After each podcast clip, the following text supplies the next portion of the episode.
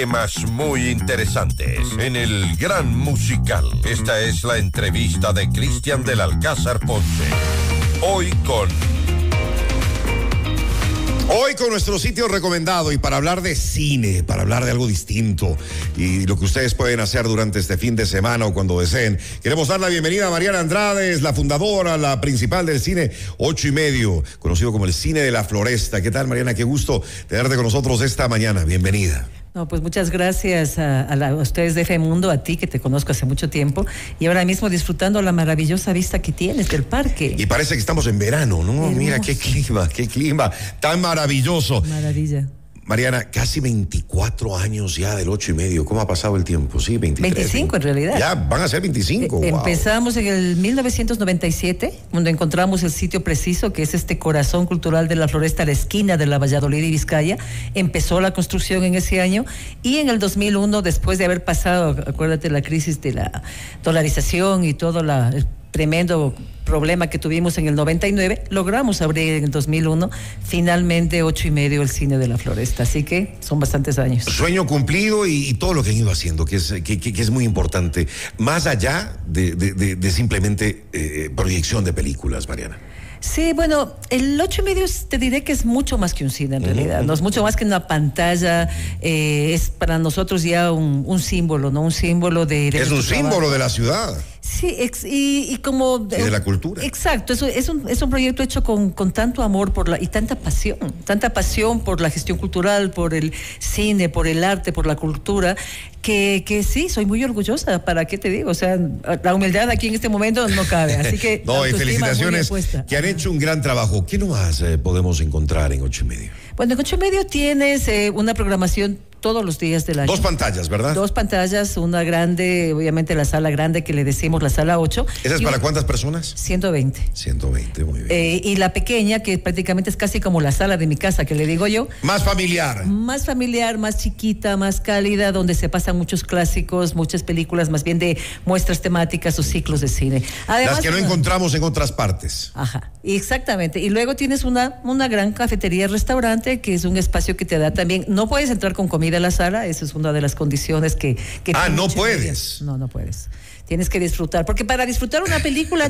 no puedes estar comiendo, no puedes estar, eh, digamos, haciendo ruido, ni la, la, la, película se siente, se ve claro. desde el sentido pero, de los Pero ahora sí hay muchas eh, salas donde, donde incluso puedes entrar con, con, con, con, bebidas alcohólicas, ¿no? Sí, bueno, la bebida sí, la bebida La sí, bebida no hay problema, no hay una copita de vino. El copita de vino, un buen, sí, exactamente, un buen gin tonic y todo, porque además las películas que generalmente pasan, bueno, en general el cine a mí me encanta, es mi pasión de toda la vida y cada vez digo, ¿cuál será mi película preferida? Y encuentro una. ¿Y, cada, cuál, ¿y cuál es tu película pues, preferida de todas? Es que no te la, eso te digo, no te la podría decir porque cada vez tengo una distinta, depende del año y depende de mi estado de ánimo. ¿O qué tipo de, o qué tipo de, de, de películas son las que te gustan? Bueno, a mí me gustan mucho, eh, por ejemplo, me decía un amigo ayer, ustedes pasaron Napoleón, decía, ¿no? Un amigo cinéfilo igual.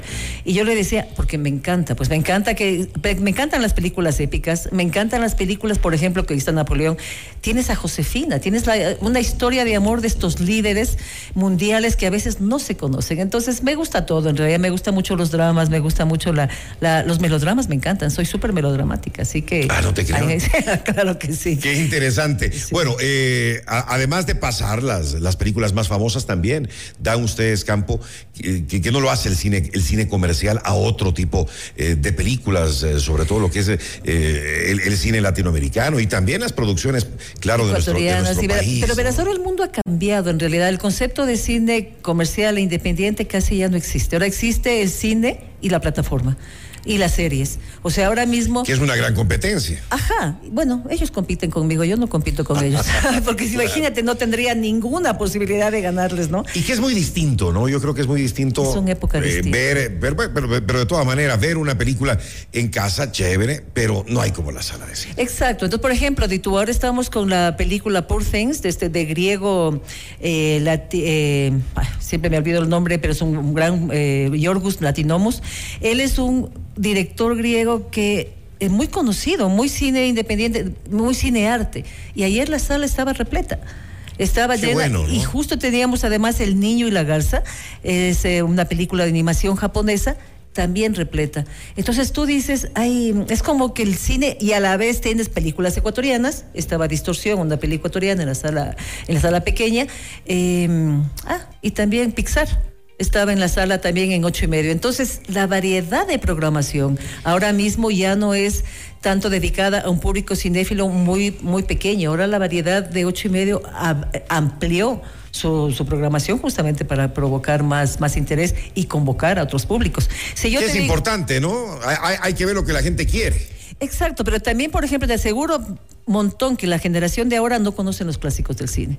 O sea, tú vuelves a poner La vida es bella, por ejemplo, tú y yo sabemos perfectamente que La vida es bella fue el clásico de, Roberto Benini, ¿no? Pero la gente de actual no la ha visto.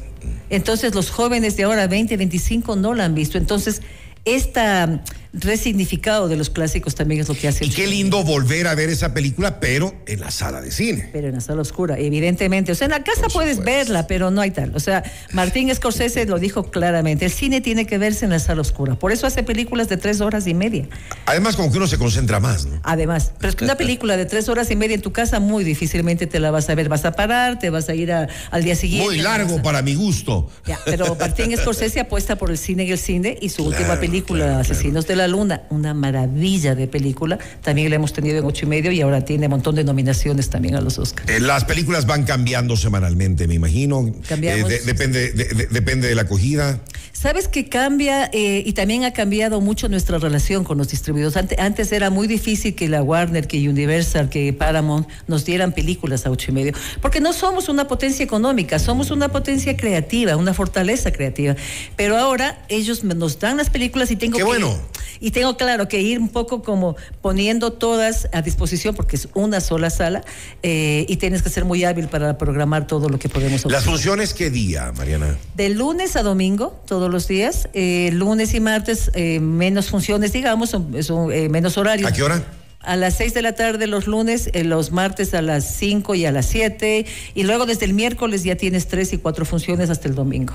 Ahora, supongamos para este fin de semana, para nuestros amigos que nos están eh, escuchando, que nos están viendo, ¿qué películas son las que están eh, en cartelera que les invitarías para que vayan a ver? Y también, ¿cuáles son los próximos estrenos que por ahí tienes que ya nos puedes anunciar? Bueno, hoy estrena nuestro querido Sebastián Cordero.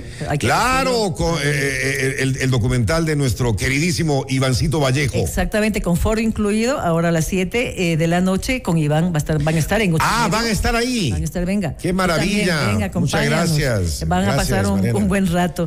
Luego también ¿A qué, hora, ¿A qué hora van a estar hoy? A las 7. A las 7 de la noche. En la Valladolid. Foro primero y luego la proyección de la película. Eh, eh, al revés, primero la peli y después el film. Ah, después, ok, perfecto. Luego también estamos con Poor Things, que te había mencionado. Estamos con eh, El Niño y la Garza de Miyazaki este fin de semana, que estuvo salas llenas. Y también tenemos una pequeña muestra del estudio Ghibli, que es justamente esos cine de animación japonesa maravillosa, para toda la familia.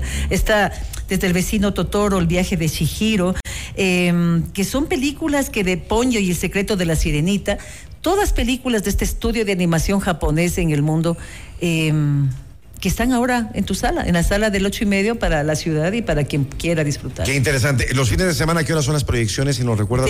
Bueno, hay funciones desde las 3 de la tarde los sábados, pero el domingo me encanta un horario que te voy a recomendar. ¿Cuál A las 12 del día. No te puedo creer. A las 12 del día, la floresta está. Eso le llamaban Bermud. ¿Te acuerdas? Bermud y Matines, sí.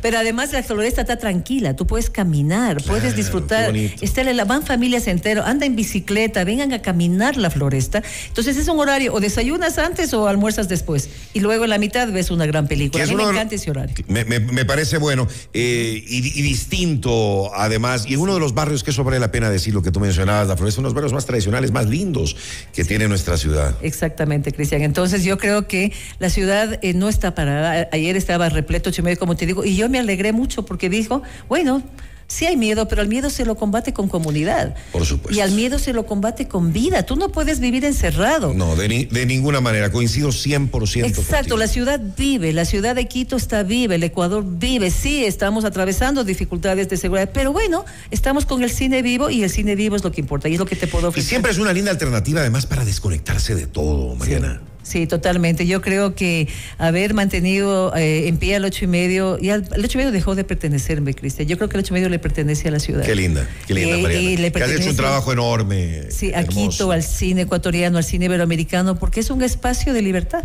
Eh, Son 500 Totalmente. metros que tú le has ganado a la ciudad encementada. Y, y- y- y que, y y lo, has, lo has hecho, lo han hecho eh, ustedes con tanto cariño. ¿no? Así lo es, Cristian. Ahora tengo un equipo muy joven, muy joven. Ahora ya, yo soy ya la mayor de todos en realidad, con mi, con mi compañero Patricio Andrade, que ma- manejamos el ocho y medio.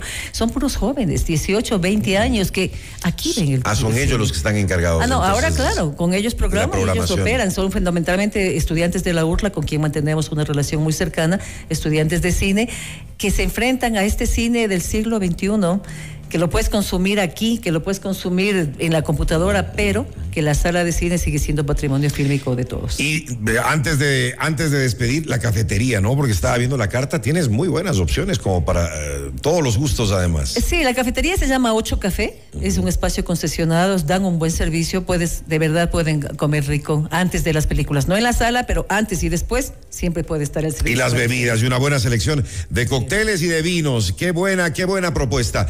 Recordemos la dirección a quienes no conocen o a quienes no han ido. Ya, es en la barrio La Floresta, esquina de la Valladolid y Vizcaya, corazón cultural de la Floresta, atrás de referencia a Suizo Hotel o del la 12 de octubre. Es el centro norte de Quito, entrada al centro, pero también entrada a los valles. Entonces, creo que es un perfecto lugar para que vengan. Una linda esquina y muy tradicional de nuestra querida ciudad. El Instagram, arroba ocho y medio ese, arroba ocho y medio ese, para que puedan ver. Me imagino ahí está toda la programación. Ahí está. Eh, también. eh, hay que reservar antes, sugiere reservar antes para las funciones, uno va directamente. Va- mejor que vayan directo, porque la reserva a veces somos bien informales, reservas y luego no ocupas y luego hay dramas, ¿no? Claro. También les llamo a que vengan, vengan puntuales. A veces ayer tuvimos problemas por los atrasados. ¿Qué problema? Que es la- los atrasados y la impuntualidad. Sí, somos el- muy impuntuales en este- Exacto, este entonces es país. un cine que pretende también tener esta cultura ciudadana. ¿no? Entonces es mejor que vengan, pueden comprar en línea las entradas en ocho y medio.net, la película que quieran eh, está ahí a disposición, o directamente en boletería a partir de las 3 de la tarde. Ocho y medio punto neto desde las tres en boletería. Vayan, vayan a disfrutar de buenas películas. Ya nos contó Mariana cuáles en ocho y medio. Y ahí la función esa que puede resultar muy interesante para las familias, sobre todo el día domingo al mediodía. Gracias a Mariana Andrade, fundadora principal de ocho y medio. Otra vez felicitaciones. Muchas gracias, Cristian. Gracias, buenos días. Noticias, reportajes y